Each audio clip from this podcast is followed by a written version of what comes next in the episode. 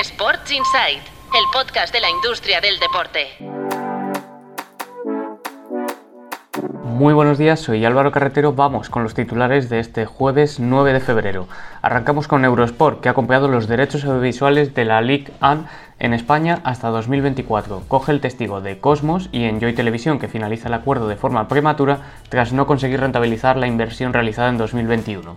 Por otro lado, Argentina, Uruguay, Paraguay y Chile han presentado su candidatura para el Mundial 2030. La propuesta se había enviado a la FIFA oficialmente a finales de julio de 2022 y ayer se presentaron todos los detalles. Recordemos, será la edición del centenario del Mundial que se celebró por primera vez en Uruguay y la que coja el relevo de Estados Unidos, Canadá y México. La candidatura latinoamericana competirá con España y Portugal y contra la formada por Arabia Saudí, Grecia y Egipto. La FIFA elegirá al ganador en 2024.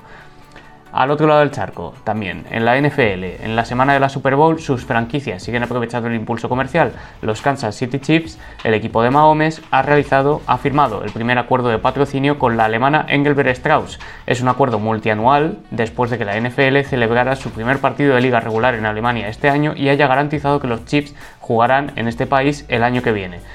Y cerramos con el sector del fitness, que abre nuestra portada de hoy en tu playbook. Un amplio reportaje sobre cómo las cadenas de gimnasios han cambiado en la búsqueda de financiación tras la pandemia. La banca pone más dificultades, algo que también han experimentado los clubes de fútbol y otras, otras organizaciones, lo que ha obligado a activar otras palancas alternativas. En juego, un sector que realiza unas 150 aperturas al año y que a cierre de 2021 tenía 400 millones de deuda con entidades financieras. Podéis leer todo el reportaje en nuestra web y no, eso no es todo por hoy, porque en esta redacción somos gente muy de baloncesto y la verdad es que aprovechando que LeBron James se ha convertido en el máximo anotador histórico de la NBA, hoy tenéis también un reportaje sobre sus negocios y cómo ha logrado ser multimillonario. El único jugador de baloncesto que ha logrado hacerlo estando aún en activo. Y ahora sí, es todo por hoy. Nos vemos, las, nos vemos mañana con más titulares. Un saludo. Sports Insight, el podcast de la industria del deporte.